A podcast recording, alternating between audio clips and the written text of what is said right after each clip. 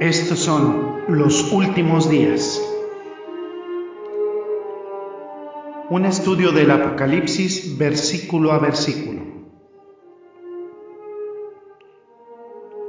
Con el hermano Andrés López. Bienvenidos.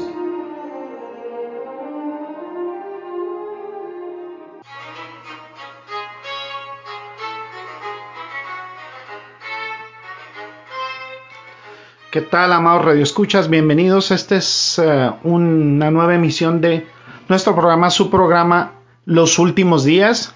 Bien contentos de iniciar nuevamente un estudio bíblico muy interesante que tiene que ver con la visión de el Cordero de Dios que tuvo el apóstol Juan en el libro de Apocalipsis capítulo 5.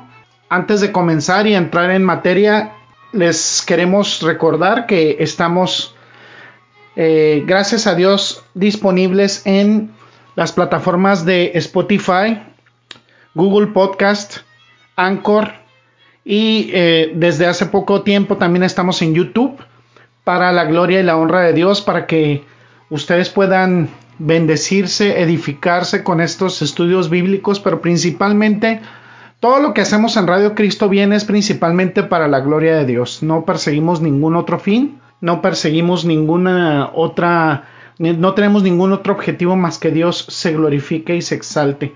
¿Y cómo se exalta y se glorifica a Dios? ¿Cómo es una forma de adoración muy importante? Pues es la difusión de la palabra de Dios y cumpliendo el mandato que nos da el Señor de redarguir y edificar y proclamar la verdad del Evangelio en tiempo y fuera de tiempo. Pues vamos a leer lo que es el Apocalipsis capítulo 5 versículos 1 al 4, Apocalipsis 5 del 1 al 4.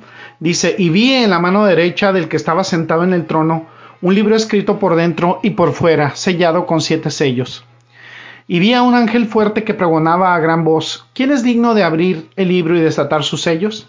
Y ninguno, ni en el cielo, ni en la tierra, ni abajo de la tierra, podía abrir el libro, ni aun mirarlo.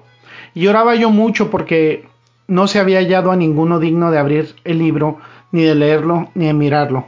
Vamos a adorar. Gracias, bendito Señor, te damos porque nos permite, Señor, en tu palabra hermosa, tener una visión de ti, Padre, una visión de Jesucristo, el Cordero de Dios que quita el pecado del mundo, Señor, que nos permite contemplar, Señor, la, luz de su gloria, de la gloria tuya, Señor, que está reflejada en tu Hijo, amado Padre. Permite que por favor sea el Espíritu Santo el que redarguya nuestros corazones, nuestras mentes y nuestras conciencias para buscar siempre más de ti, Señor, buscar estar en obediencia y estar cerca de ti, Señor, en comunión contigo. Gracias, Padre, gracias por estos radioescuchas que tienen a bien sintonizarlos, Señor. Permíteles que sean bendecidos y edificados por esta palabra, pero principalmente que todo como siempre, Señor, lo hacemos para que tu nombre sea exaltado y glorificado. Te damos asimismo la gloria y la honra por siempre. En Cristo Jesús oramos. Amén y amén. Y vamos a dar una, pequeña introducción a lo que es este capítulo 5 del libro de Apocalipsis. Vimos que aquí se ve que tenía, que tenía en la mano derecha este libro escrito por, por dentro y por fuera. Y esto nos da una referencia y seguramente lo vamos a examinar poco después también, pero al, libro de Ezequiel, capítulo 2, versículos 9 y 10, Ezequiel 2, 9 y 10 dice, y miré, y aquí una mano extendida hacia mí, y en ella había un rollo de libro, y lo extendió delante de mí, y estaba escrito por delante y por detrás, y había escritas en él endechas y lamentaciones y ayas.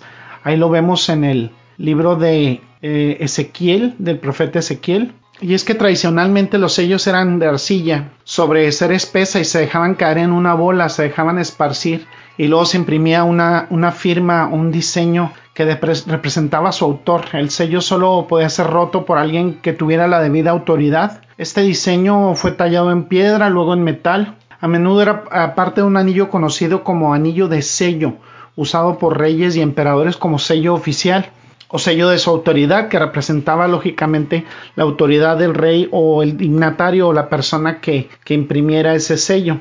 Y aquí en el libro de Apocalipsis pues nos dan detalles descriptivos de esos sellos, más bien se, se determina lo que es la importancia de estos sellos. Vemos eh, que este ángel eh, proclamaba a gran voz quién era digno de abrir estos sellos. Él lo proclamaba ese ángel y podemos ver que esa proclamación tiene que ver principalmente con, con llegar a todos los que pueden oír en todas las direcciones y es una pregunta que es una especie de lamento, pregunta quién puede abrir ese libro, quién puede desatar los sellos. Este era el más eh, alto de los ángeles y sin embargo no era digno eh, y mucho menos tendrían que ser los de rango similar o los de menor tampoco calificarían. Entonces pregunta, se puede decir con, con cierto nivel de angustia, de, de, de preocupación, ¿quién sería digno? Bueno, con un alto nivel de preocupación. No cualquier ser creado tendría que ser digno. No cualquier ser creado tiene la autoridad y la capacidad de abrir esos sellos. Dice en el versículo 3 que no había nadie ni en el cielo, ni en la tierra, ni debajo de la tierra que pudiera abrir el libro ni mirarlo. Ahí lo vemos. Ninguno de los componentes de los reinos del universo tendrían la, habilidad, la autoridad o el poder para abrir ese sello, para, para abrir el libro, los sellos, ni ver lo que estaba escrito, ni hacer sugerencias sobre lo que se había escrito ahí. Dice también en el versículo 4 precisamente dice que pues el apóstol Juan en su visión lloró mucho porque no había sido hallado ninguno que fuera digno de abrir y leer este libro, ni siquiera de mirarlo. Este es el pensamiento de tantos, a lo mejor de nosotros, que no vemos todavía el final del pecado, del reino de la maldad, del reino de Satanás. Deseamos fuertemente saber sobre lo que ocurría en el futuro. Muchas veces nuestra carne nos hace dudar de quién está en el trono, quién está en control. Y eso es, eh, esta fue la respuesta después de un periodo de tiempo. Parece la proclama del ángel cuando nadie se lo esperaba. Todos los adivinos, videntes, astrólogos, presagios, cartas de lectura no pueden siquiera echar un vistazo al futuro. Todos estos son falsos, todos estos son mentira y Jesucristo lo logra. Aquí lo vemos en este estudio bien interesante que es del capítulo 5. Sin duda lo podemos esperar, amados redescuchas, con una gran emoción, porque ya estamos en el quinto capítulo del libro del Apocalipsis. Es un capítulo tremendo y podemos en él ver esta visión del león de Judá, del Cordero de Dios, una visión del Cordero. Ha habido muchas personas durante la historia que han deseado gobernar al mundo. Me tocó ver un documental incluso recientemente que habla sobre estas características, por ejemplo, los dictadores, y habla de Mao Zedong, habla de Adolfo Hitler, habla de, Idi Amin en, Uganda, habla de pues de tantos dictadores de esta dictadura que incluso todavía está en funciones en, Corea del Norte desde 1948. Muchos han deseado gobernar el mundo, desean ser monarcas supremos. Sin duda, Lucifer, el hijo de la mañana, ese querubín ungido, con lo que conocemos como Satanás, como el adversario, como el diablo. Él desea gobernar al mundo y al universo. Desde el punto de vista humano, bueno, podemos dar como ejemplo a Nabucodonosor, podemos eh, dar como ejemplo a Darío, tenemos a Alejandro Magno, Genghis Khan, tenemos a Napoleón, Hitler, Lenin, Stalin, vamos a hablar de tantos eh, líderes de Gaddafi. Fueron unas pequeñas luces en, menores en la historia, porque han buscado conquistar al mundo y han tenido a lo mejor algún momento de cierta grandeza, pero han quedado simplemente en cenizas. Y algún día vendrá el anticristo, y ese, ese será el ser humano más poderoso que jamás haya existido representando al mal, representando a Satanás en el mundo. Va a someter a los gobernantes del oeste, del este, del norte, del sur. Va a conquistar al mundo. Va a mostrar una careta de paz, de estabilidad por tres años y medio. Y posteriormente vendrá, eh, se quitará la careta y mostrará al mundo su verdadera eh, faceta de maldad. Sin embargo, el mundo sigue estando en el control y en la perfecta soberanía del Rey de Reyes y Señores de Señores. El mundo sigue estando bajo la soberanía del Altísimo y todos estos hombres, muchos otros han querido gobernar el mundo y conquistar de alguna manera este mundo, la tierra, el universo, sentirse amos del universo por un momento. Se han idolatrado a sí mismos, se han hecho dioses de sí mismos y eso los ha llevado a la terrible ambición, la ceguera de la ambición que provoca el poder, que provoca el dinero, que provoca todas estas cosas que, que pone en sus manos el gobierno muchas veces. Han querido controlar la tierra y han fallado, seguirán fallando. Solo una persona tiene derecho y solo un individuo puede recuperar el universo del pecado, de la maldición de Satanás. Ese es Jesucristo. Satanás, ese usurpador de rebelión que engañó a la, a la raza humana, él tiene el derecho de gobernar y lo, lo, escribe precisamente aquí en el capítulo 5. Jesucristo tiene ese, ese poder y ese derecho de gobernar. Y este eh, dominio temporal de la humanidad por parte de Satanás ha sido la, la sesión que le dimos con nuestro con el pecado y todo esto dentro del plan perfecto de Dios, de un plan estructurado, de un plan bien ordenado por parte de Dios. Es la persona central Jesucristo de esta increíble visión. Nadie más que Él es digno. Podemos hablar de hombres justos que podríamos suponer que pueden ser capaces de gobernar el mundo. ninguno de ellos está calificado. Ni Adán, ni Abraham, ni Isaac, ni Jacob, ni Noé, ni Moisés, ni José, ni Enoch, ni David, ni Salomón, ni Pedro, ni Santiago, ni Juan el Bautista, ni el apóstol Juan, ni el apóstol Pablo, ninguno de ellos tiene esa autoridad, ni nadie que haya vivido antes, que haya vivido ahora, que llegue a vivir en el futuro. Ningún hombre malo, ni ningún hombre bueno, ningún comité, ninguna sociedad secreta. Estaba viendo estos documentales luego sobre sociedades secretas, ninguna sociedad secreta tampoco, ningún comité, ningún humano, ningún demonio, nadie, ningún ángel es capaz de gobernar al mundo. Ninguno de ellos tiene la autoridad, ese poder, ese derecho. Solo hay uno y solo en él se concreta verdaderamente estabilidad para conquistar al mundo. Él es el verdadero conquistador del mundo. Y aquí lo podemos encontrar en este capítulo, amados radioescuchas. Solo Él recupera el universo de la maldición, solamente Él lo redime del pecado, de Satanás y de la muerte. Y este capítulo 5 de Apocalipsis nos introduce a ello.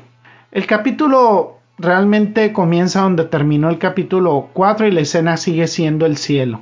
Había una puerta abierta en el cielo al principio del capítulo 4 y el apóstol Juan es llevado ahí en una visión y todavía está ahí cuando describe esta visión que continúa eh, de la cual continúa siendo testigo en el capítulo 5. La escena entonces es llevada hacia el trono de Dios donde abunda, donde están los querubines, los 24 ancianos, donde se encuentran los 24 tronos, la plataforma de cristal, esa gloria de diamante y rubí que todavía brilla a través de ese arco iris esmeralda, los rayos y los truenos todavía están ahí, el Espíritu Santo en su gloria resplandeciente siete veces está ahí también en el cielo, todas las huestes del cielo adorando.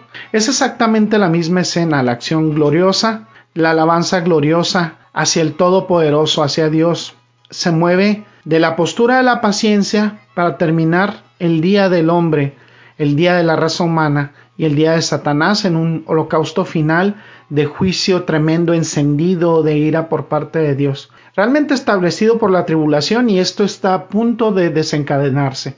A partir del capítulo 5 podemos ver esto. Estamos en la misma escena, la acción inicial se desarrolla en el capítulo 4 de este libro de Apocalipsis y se produce un juicio que va a comenzar a partir del capítulo 6. Si Dios nos presta vida de continuar con nuestros estudios, lo vamos a ver. Pero podemos ver este preámbulo en el capítulo 5. Dios comienza a moverse, está a punto de desatar su ira, esa ira en donde va a brindar una verdadera justicia y está a punto de encender la tribulación como una especie de llama que va a prender este fuego, esta conflagración de los tiempos del fin, el tiempo en, el cual nuestro Señor, el Dios Todopoderoso, recupera el universo y el paraíso también es recobrado.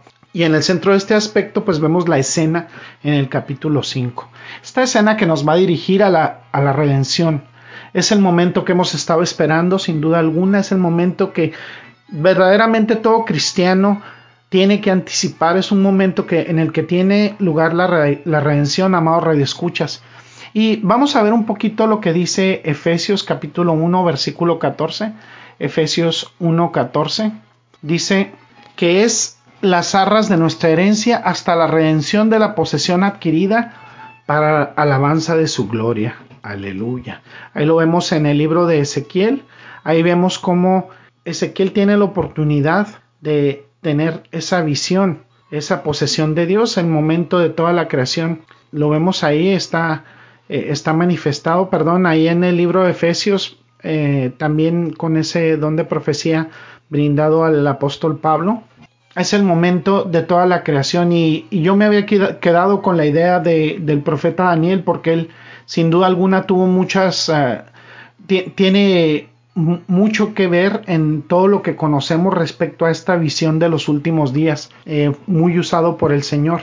En el capítulo 8 de Romanos vemos que este mundo está gimiendo con dolores de parto. Es el momento de la manifestación gloriosa de los hijos de Dios. Y así regresamos al versículo 1 donde lo retomamos y nos dice que ahí, ahí lo podemos ver después del capítulo 4. Vemos al apóstol Juan en su visión y Dios que está sentado hasta ese punto en el capítulo 4 en el trono y es lo que dice en términos de la persona del Señor. Ahora él empieza a moverse y vemos en el capítulo 5 que al comienzo vemos que en su mano derecha estaba sentado y en el trono tenía un libro o un rollo literalmente escrito por dentro y por fuera sellado con siete sellos. Dios que estaba en ese momento sentado está sentado en toda la luz y toda la gloria con los relámpagos, los truenos, la alabanza, la adoración, sentado y comienza a moverse. Y lo primero que hace Dios es extender su mano, es una descripción antropomórfica, o sea, con una figura, se puede decir para que la entendamos humana, obviamente. Juan, el apóstol Juan, eh, tiene esa, eh, esa observación directa y visible de Dios en algún eh, tipo de forma humana que está en esta visión. Y en su palma Hacia arriba se encuentra un pergamino y Juan dice, yo lo vi. Se repite varias veces y en el versículo 2 también comienza y vi. Y en el versículo 6 comienza y dice, y vi. También en el versículo 11. El apóstol Juan todavía está en esta visión asombrosa y está informando exactamente lo que ve. Un testigo presencial del futuro cuando se desarrolla este juicio de Dios en el que Él se dispone a recuperar el universo. Y así lo dice, lo vi en griego, a la diestra, y que estaba sentado en el trono, y Dios Todopoderoso tiene su mano extendida, y que vio un pergamino, palabra griega biblión.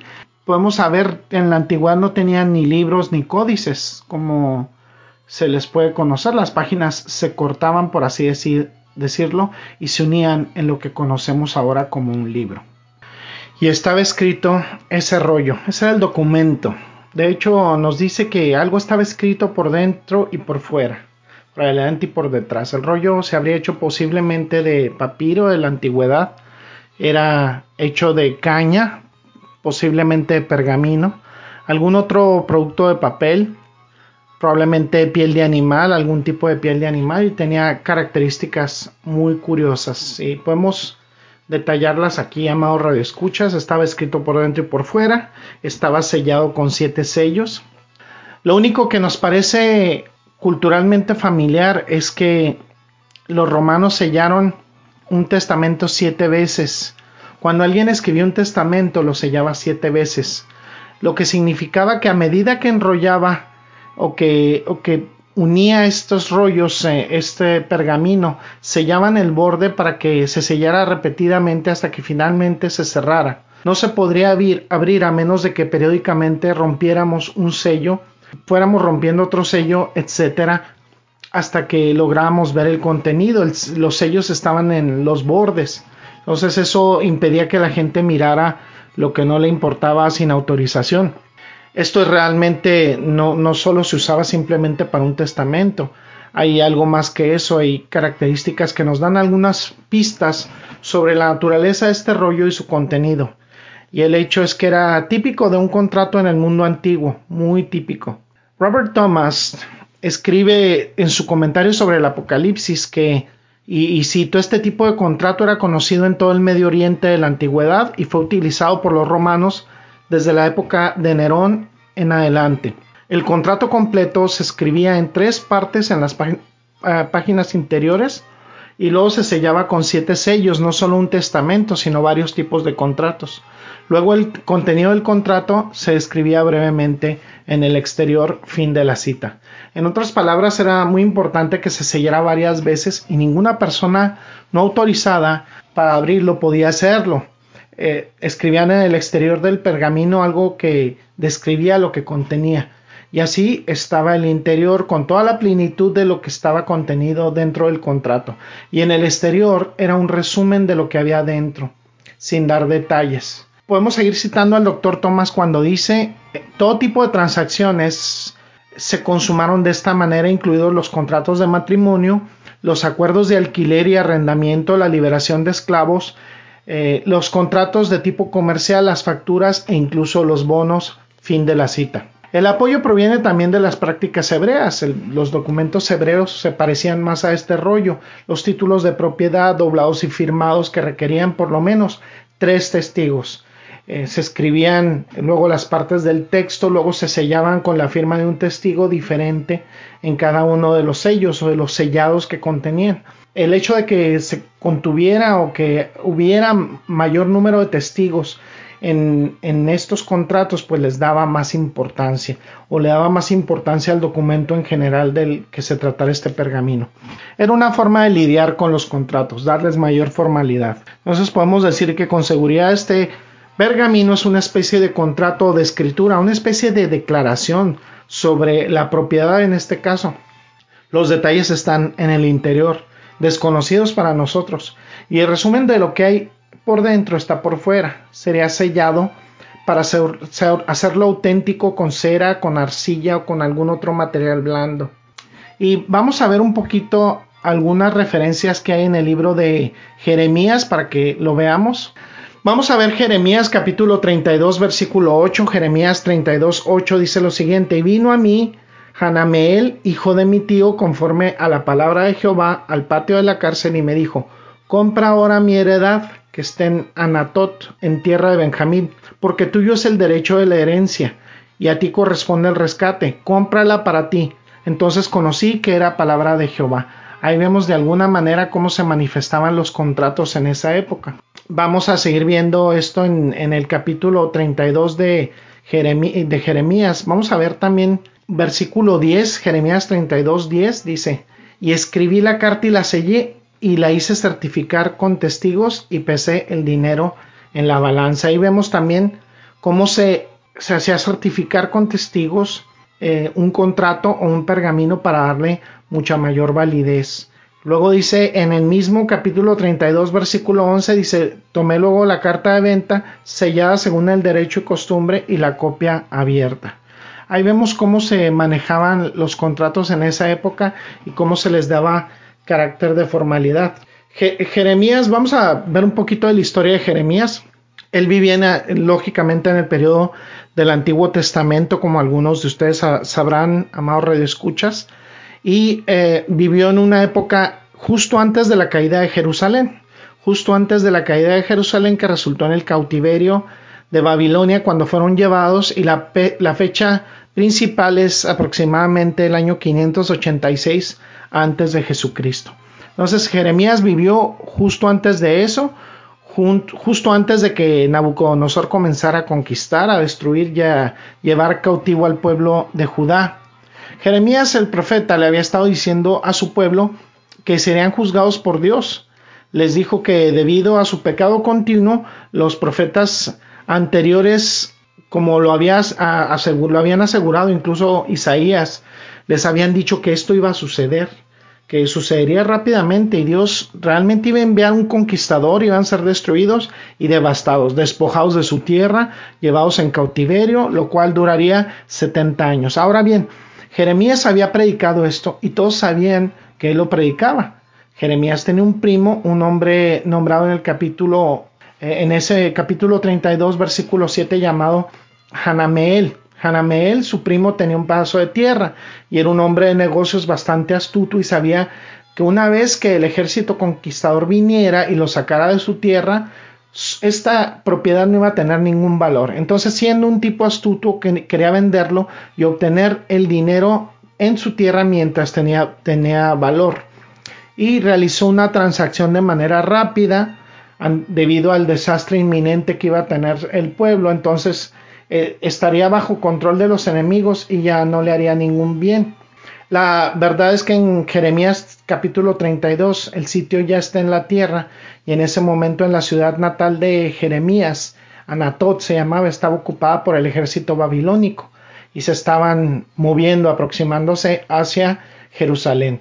Hanamel estaba desesperado y curiosamente acudió a Jeremías para tratar de encontrar un comprador y ahí lo vemos en el versículo 8 que comenta Jeremías que Hanameel, que es hijo de su tío, viene al patio de su guardia conforme a la palabra del Señor y dice, compra mi campo, por favor, que está en Anatot, que está en la tierra de Benjamín, porque tú tienes el derecho de posesión y la redención es, es tuya, cómpralo para ti. Y pues esto suena ridículo, verdaderamente absurdo. Jeremías va a estar muerto antes de que termine el cautiverio, al igual que Hanamael, y pues en realidad no, le importa a Jeremías. Después de todo, todos estaban siendo llevados hacia el cautiverio y pues ese era el final, para qué iba a ser, para qué iba a llevar a cabo una tontería como esa.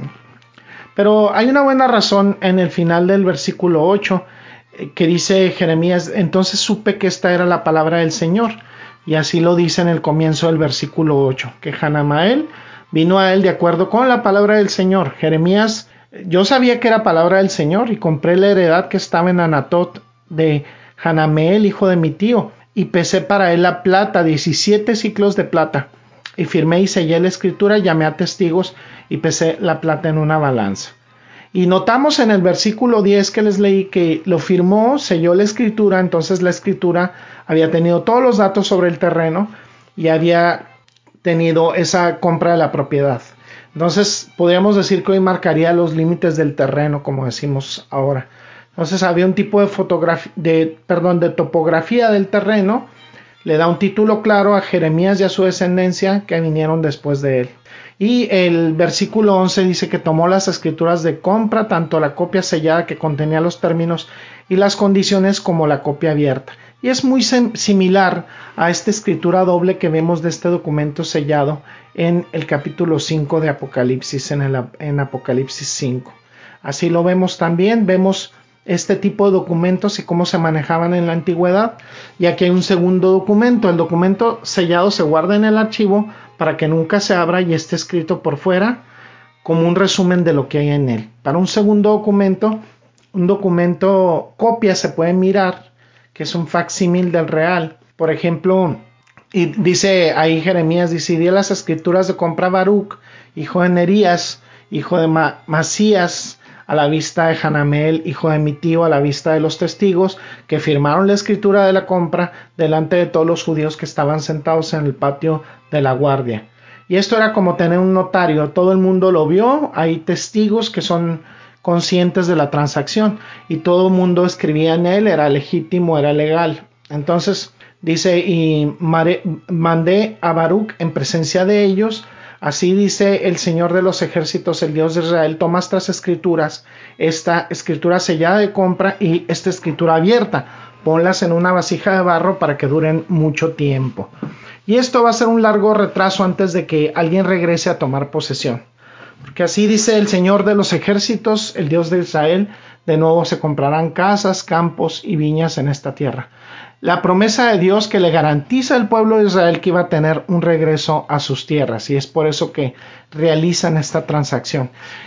Y él eh, comenta el Señor eh, a través del profeta Jeremías que habría una restauración, habría un tiempo de regresar a la tierra y vamos a ver un poquito lo que dice Jeremías capítulo 29 versículo 10.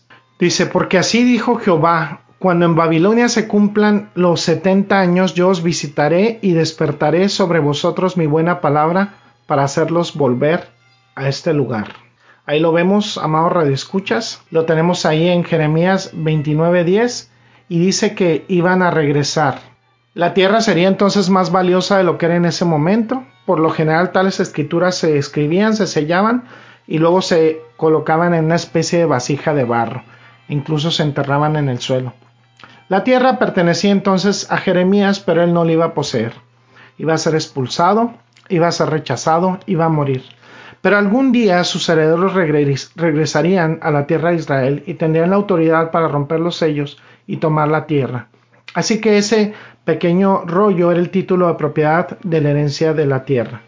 Y así podemos decir que algo parecido ocurre con la tierra, que al parecer tiene una propiedad temporal, Satanás, una, una propiedad que ha usurpado, y lo podemos ver ya regresando al Apocalipsis, que tenemos ese título de propiedad de la tierra, la tierra y el universo que quedaron cautivos en la caída.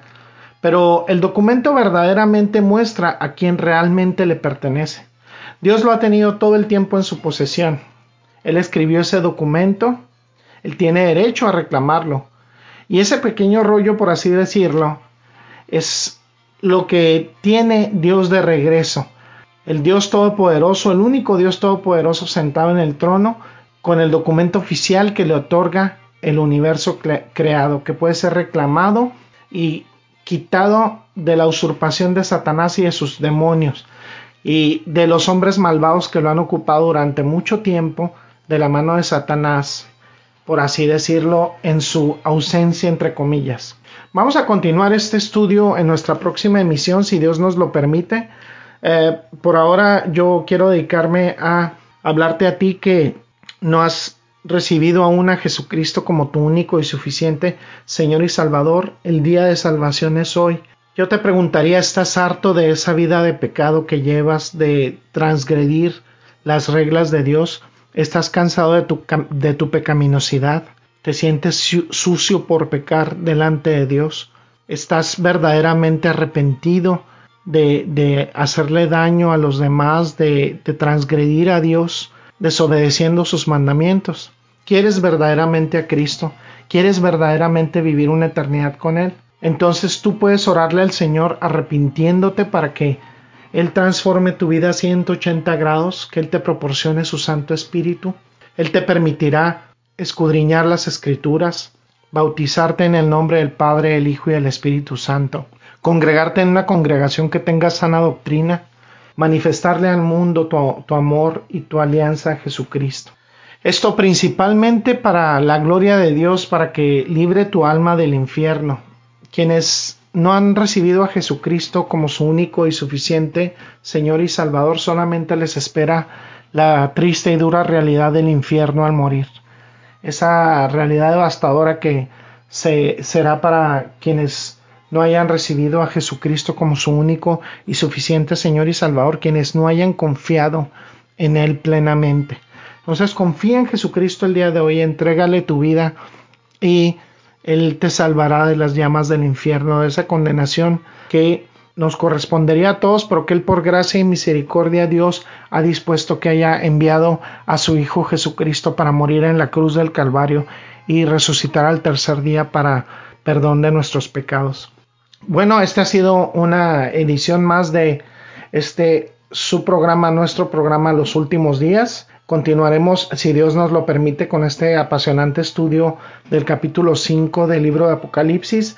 Gracias, amados redescuchas, y que tengan un día muy bendecido. Este fue su amigo y hermano Andrés López y los esperamos para la siguiente emisión si Dios nos lo permite. Hasta la próxima, bendiciones. Gracias por el placer de su sintonía.